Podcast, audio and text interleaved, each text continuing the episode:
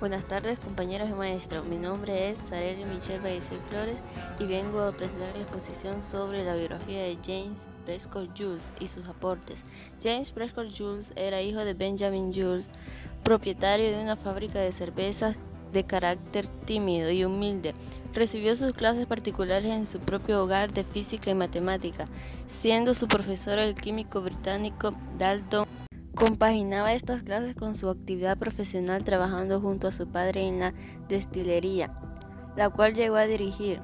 Dalton le adelantó hacia la investigación científica y realizó sus primeros experimentos en un laboratorio cercano a la fábrica de cervezas, formándose a la vez en la Universidad de Manchester. Solo recibió dos años de educación en aritmética y geometría antes de que Dalton se tuviera que retirar por un accidente vascular cerebral. Aún así, Dalton influyó en Joule, así como lo hicieron sus socios, el químico William Henry y los ingenieros de Manchester Peter Edward y Aison Hawkins. Más adelante, Jules fue educado por John Davis.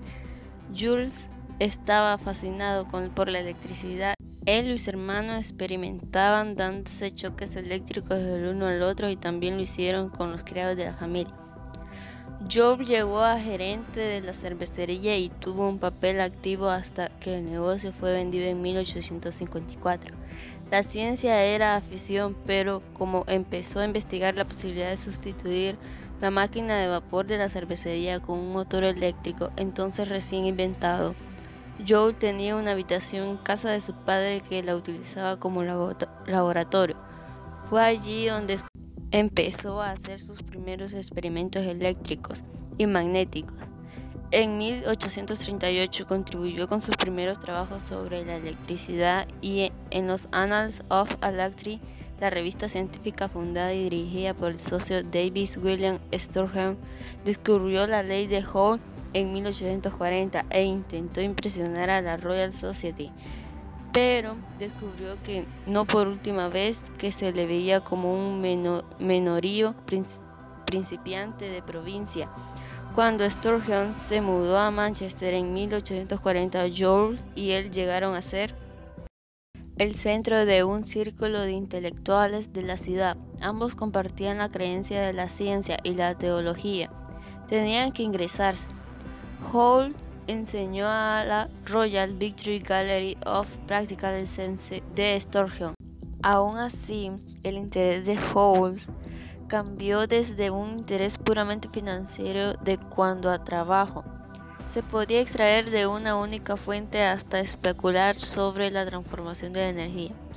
En 1843 publicó los resultados de sus experimentos que demostraban que el efecto del calentamiento que había cuantificado en 1841 se debía a la generación de calor en el conductor eléctrico y no a su transmisión desde otra parte del equipamiento. Esto era un reto directo desde la teoría del calórico que sostenía que el calor no se podía ni crear ni destruir. La teoría del calórico había denominado el pensamiento en la ciencia del calor desde que Antoine Lavoisier lo había instruido en 1783. El prestigio de Lavoisier y el éxito práctico de la teoría del calórico de la máquina de vapor de Sadi Carnot. Desde 1824 hicieron el, que el joven Hall que trabajaba fuera de ámbitos académicos y de ingeniería tuviera un camino difícil para recorrer.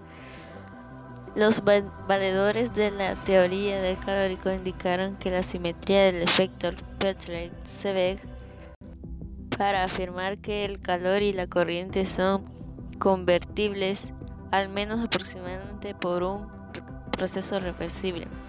En julio de 1844 su padre se trasladó a Vanderbury a Water Ranger e hizo construir un laboratorio para su hijo Hall situado cerca de la casa. Hall mantuvo una estrecha relación con, los, con la Manchester Literary and Philosophical Society. El 25 de enero de 1842 acabó siendo miembro de la sociedad. En 1844 era nombrado bibliotecario En 1846 secretario honorario, en 1851 vicepresidente y finalmente en 1860 llegó a presidente de la sociedad por primera vez.